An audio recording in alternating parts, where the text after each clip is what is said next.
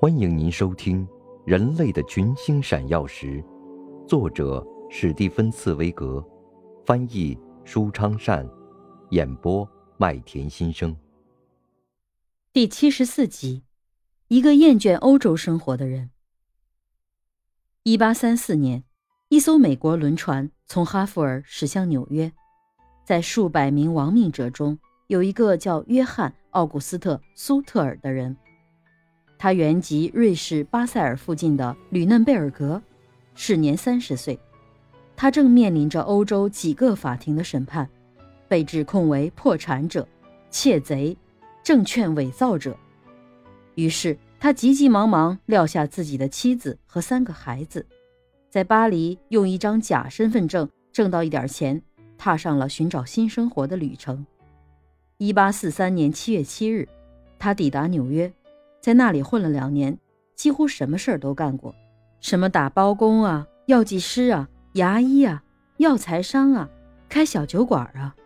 不管会干不会干，最后总算略微安定，开了一家客栈。可是不久又将客栈出售，随着当时一股着魔似的迁徙洪流，搬到密苏里州，在那里经营农业，没有多久就积蓄了一笔小财产。可以安安稳稳的过日子，然而他的门前总是不断有人经过，皮货商人、猎人、冒险家、士兵，他们有的从西部来，有的又到西部去，于是“西部”这个词就渐渐有了诱人的魅力。只知道到那里去，首先遇到的是茫茫草原、成群的野牛，人烟稀少。在草原上走上一天，甚至一星期都见不到人影，只有红皮肤的印第安人在那里追逐猎物。然后迎来的是无法攀登的高山峻岭，最后才是那西部的土地。关于这片土地的详细情况，谁也说不清楚。但是这片土地神话般的富饶，却已变得家喻户晓。当时地处西部的加利福尼亚还是相当神秘，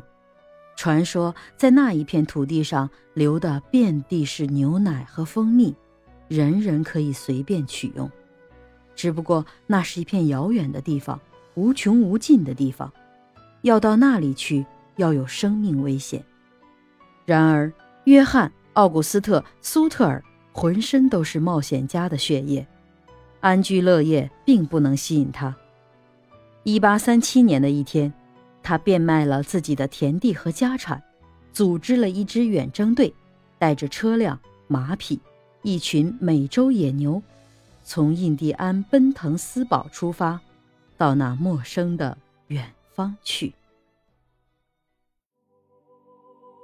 您正在收听的是《人类的群星闪耀时》，演播麦田心声，感谢您的收听。